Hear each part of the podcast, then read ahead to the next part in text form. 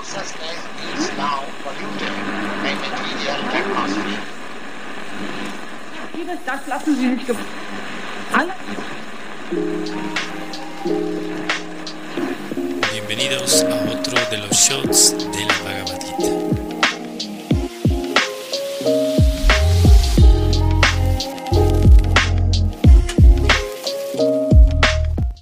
estamos leyendo el texto número 32 del capítulo 2 de la Bhagavad Gita tal como es, traducción y el comentario de Bhaktivedanta Swami Srila Prabhupada. O Parta, dichosos los kshatriyas a quienes se les presentan semejantes oportunidades de pelea sin buscarlas, abriéndoles las puertas de los planetas celestiales.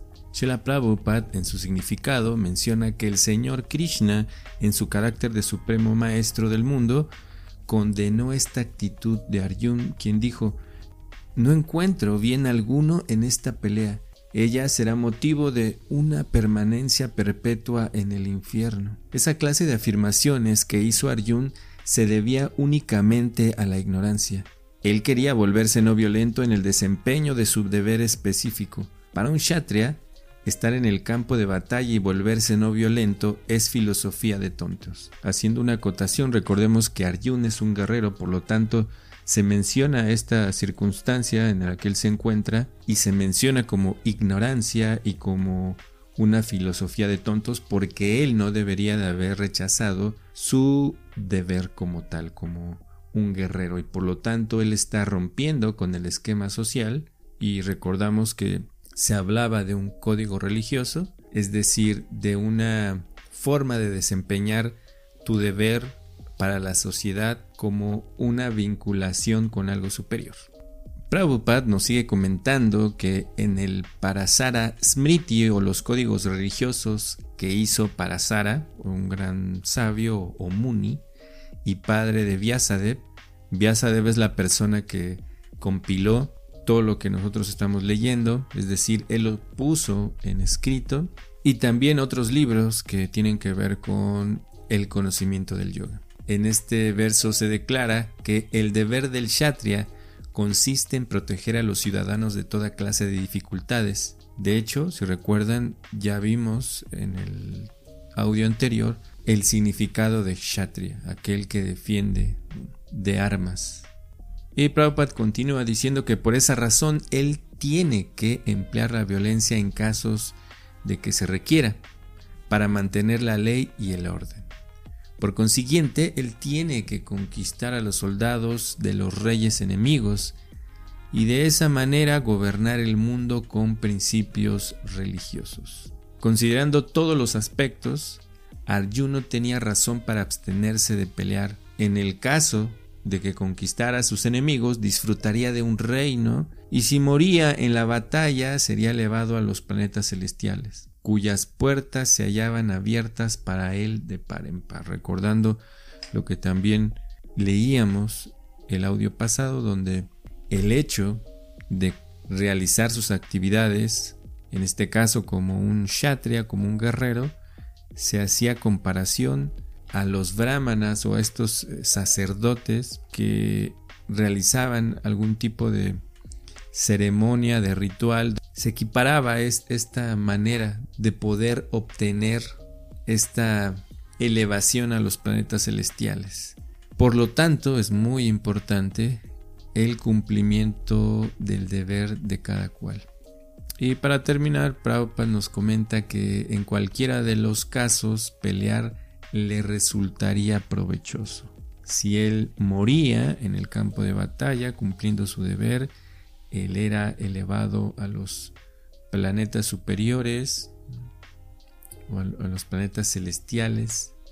Hablando en este sentido, este conocimiento nos habla de que hay el planeta o los planetas celestiales, es decir, el cielo material. También aquí se contempla que hay un dentro de los eh, del sistema planetario o de los sistemas planetarios hay niveles donde nosotros nos encontramos es un nivel intermedio, hay niveles más bajos y niveles superiores. Y Arjun, como Prabhupada lo está mencionando aquí, él se iba a elevar a los planetas celestiales, más no al reino espiritual. Hay que entender un poquito ese concepto de lo espiritual y lo terrenal.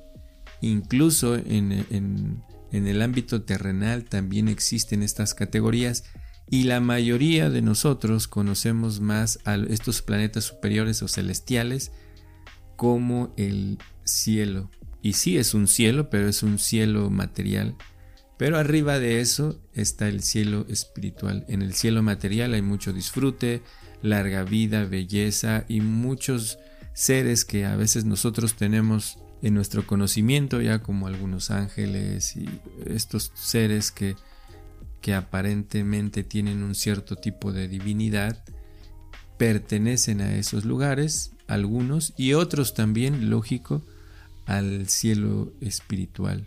Y también otros seres eh, de esta índole como semidioses también pertenecen a esa categoría, de hecho, donde están en esos planetas terrenales, pero son superiores, o el cielo material. Y el cielo espiritual es donde meramente reside la divinidad, en este caso para nosotros Krishna, y que también, de hecho, Krishna tiene diferentes personalidades donde él manifiesta esas personalidades por las cuales eh, cada uno de los seres se acerca. Claro que, que de acuerdo al destino que uno está buscando es la personalidad, digamos en este caso, de la divinidad. Dios es uno solo, pero tiene diferentes personalidades, tiene diferentes nombres. Y de acuerdo a eso es lo que la resultante del proceso que cada uno está teniendo. Y también, si nosotros tenemos o llevamos a cabo un proceso en el cual nos está llevando solo a los planetas celestiales, eso es momentáneo, porque en los planetas celestiales solamente, así como Arjun se estaba ganando eso, en algún momento él, él como no puede ir más arriba, en este caso solo es para, estoy diciendo esto como una demostración, eh, eh, lo que menciona es que generalmente cuando uno está en esos cielos materiales es un poco complejo porque hay mucha felicidad y uno cuando termina el karma bueno tiene que descender a los planetas terrenales.